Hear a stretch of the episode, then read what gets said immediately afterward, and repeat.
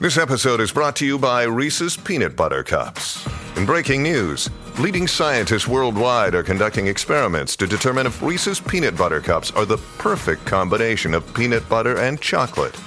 However, it appears the study was inconclusive, as the scientists couldn't help but eat all the Reese's.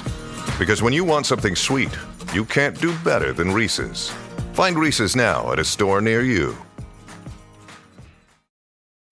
When you need mealtime inspiration, it's worth shopping Kroger, where you'll find over 30,000 mouth-watering choices that excite your inner foodie. And no matter what tasty choice you make, you'll enjoy our everyday low prices, plus extra ways to save, like digital coupons worth over $600 each week. You can also save up to $1 off per gallon at the pump with fuel points. More savings and more inspiring flavors make shopping Kroger worth it every time. Kroger, fresh for everyone. Fuel restrictions apply.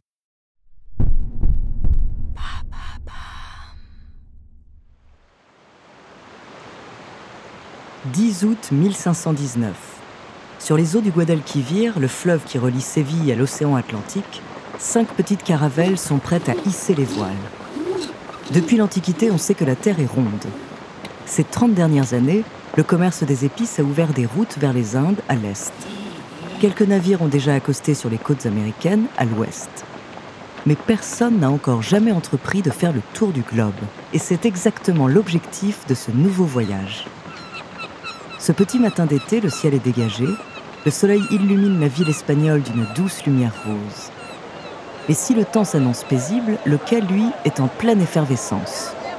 Sur les berges, toute une foule de curieux, de marchands et de nobles s'est rassemblée pour voir partir l'une des expéditions les plus ambitieuses de l'histoire de l'humanité. Aux cris du bétail et des cochons chargés dans les soutes pour les réserves de nourriture, répondent ceux des marins qui s'affairent méthodiquement sur les ponts. En tout, 237 hommes répartis sur le San Antonio, la Concepción, le Santiago, la Victoria et le navire amiral, la Trinidad. Ce 10 août 1519, l'air de Séville est plein du frisson qui précède les grands départs. L'excitation est visible sur le visage de tout l'équipage. Certains matelots espèrent trouver de l'or en chemin, d'autres cherchent à troquer leur quotidien de misère pour une vie d'aventure. La curiosité les anime, l'inconnu les appelle. Mais personne n'est dupe. On sait que l'océan est impitoyable et que ce voyage héroïque a aussi l'allure d'une mission suicide. Et puis surtout, une question les préoccupe tous. Existe-t-il vraiment un passage au milieu du continent américain pour rejoindre l'océan Pacifique? Est-il vraiment possible de faire le tour de la Terre? Un homme en tout cas en est absolument convaincu. Un homme aussi discret que têtu qui veut prouver au monde qu'il a raison et qui semble prêt à tout surmonter pour faire de ce voyage un exploit historique. Et il se trouve que cet homme, c'est le chef de cette expédition.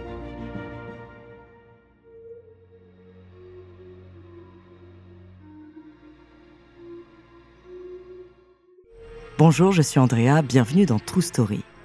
Aujourd'hui, je vais vous parler d'un explorateur visionnaire qui a repoussé les limites de la navigation au début du XVIe siècle. Convaincu de pouvoir rejoindre l'océan Pacifique en traversant le continent américain, il est parti pendant près de trois ans pour une expédition aussi courageuse qu'insensée. Tout le monde savait à son époque que la Terre était ronde, mais lui l'a prouvé. Son nom, Fernand de Magellan. De ses premières virées à son voyage révolutionnaire, découvrez sa true story.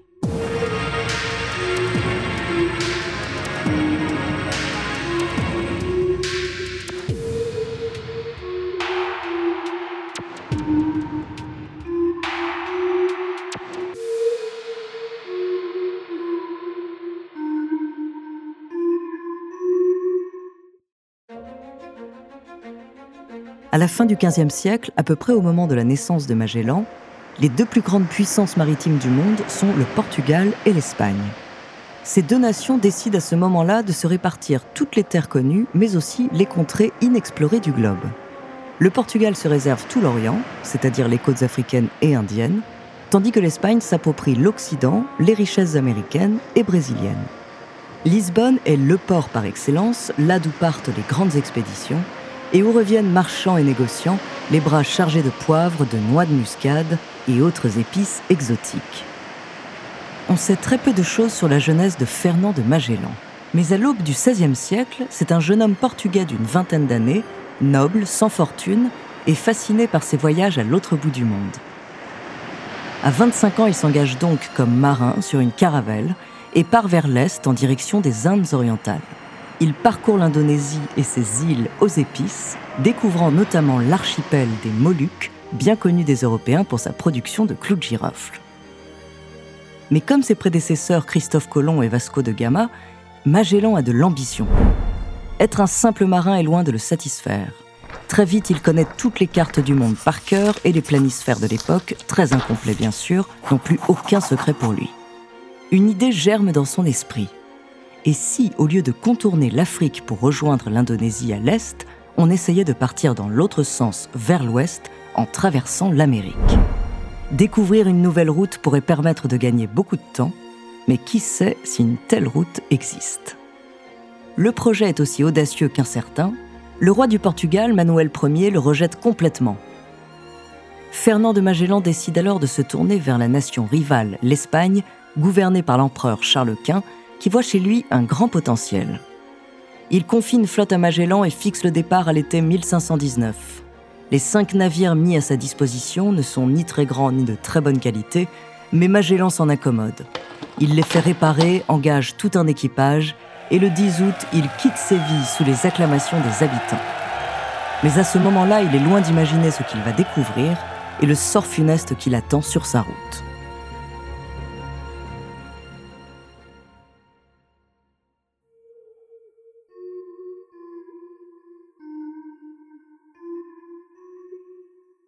Hey, it's Ryan Reynolds, and I'm here with Keith, co star of my upcoming film, If, only in theaters, May 17th. Do you want to tell people the big news? All right, I'll do it. Sign up now and you'll get unlimited for $15 a month in six months of Paramount Plus Essential Plan on us. Mintmobile.com slash switch. Upfront payment of $45 equivalent to $15 per month. Unlimited over 40 gigabytes per month. Face lower speeds. Videos at 480p. Active Mint customers by 531.24 get six months of Paramount Plus Essential Plan. Auto renews after six months. Offer ends May 31st, 2024. Separate Paramount Plus registration required. Terms and conditions apply if rated PG. Le 20 septembre 1519, la flotte rejoint l'embouchure du Guadalquivir et s'éloigne sur l'océan Atlantique direction les côtes brésiliennes. Les quatre premiers mois de l'expédition se déroulent sans difficulté. En décembre, l'équipage de Magellan mouille dans la baie de Santa Lucia, que l'on connaît aujourd'hui sous le nom de Rio de Janeiro. Après une escale pour se ravitailler, les cinq navires continuent vers le sud pour tenter de trouver le fameux passage vers l'océan Pacifique. Mais le temps se dégrade. Les vents sont de plus en plus forts et les températures chutent. Les conditions de vie à bord, déjà très difficiles, deviennent insupportables lorsqu'un certain nombre de marins commencent à douter sérieusement du projet et de leurs chances de survie. Les premières mutineries éclatent alors. L'autorité du capitaine est remise en cause et Magellan est contraint de faire preuve de sévérité pour calmer l'équipage. Quelques exécutions et tortures publiques finissent tout de même par dissuader les mécontents et l'expédition se poursuit la flotte continue de longer vers le sud la côte américaine qui semble ne jamais finir. La neige recouvre bientôt le pont des navires. Les vents contraires font s'affoler les voiles. Le froid, la faim, la soif paralysent les marins. L'un des bateaux fait naufrage, un autre fait demi-tour et rentre à Séville contre les ordres du capitaine. Tout le monde commence à perdre espoir. Mais Magellan s'obstine. Et le 21 octobre 1520, soit plus d'un an après son départ, il finit par trouver une piste.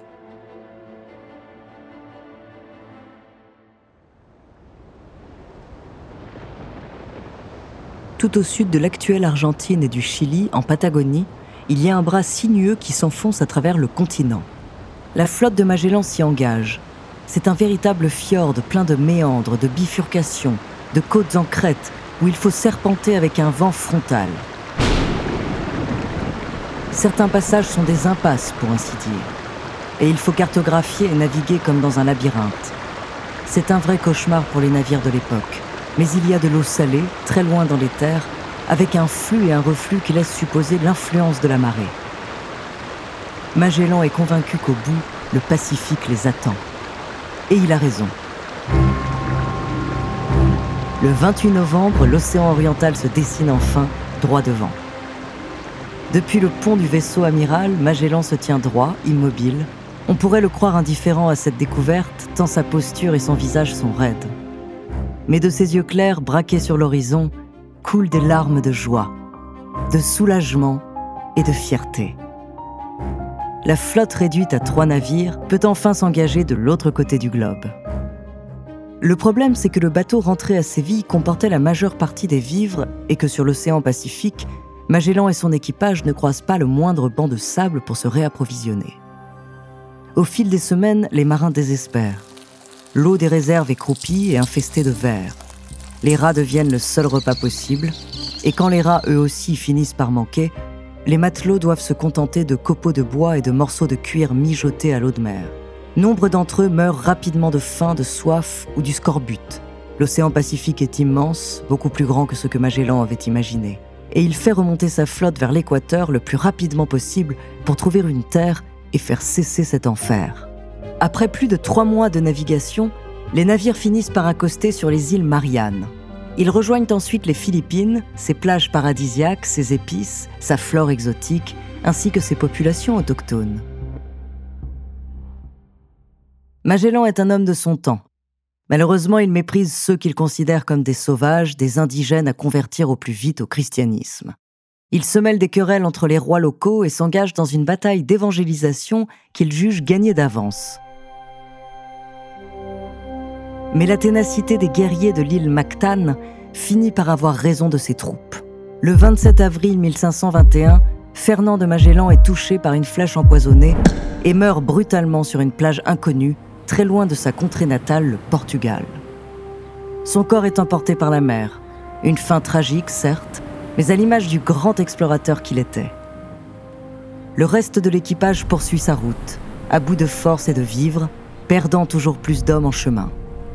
Et le 6 septembre 1522, plus de trois ans après le grand départ, seul le navire Victoria et 18 marins à son bord parviennent à rejoindre Séville.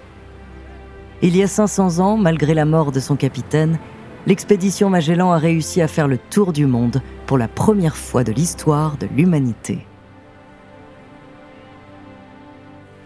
Pendant des siècles, Fernand de Magellan est oublié. C'est la ferveur nationaliste du début du XXe siècle en Espagne et au Portugal qui le remet au goût du jour. Et c'est surtout la biographie que lui consacre Stefan Zweig en 1938 qui finit de l'imposer comme l'un des personnages incontournables de notre histoire. Au sud de l'Amérique latine, le détroit de Magellan porte aujourd'hui son nom.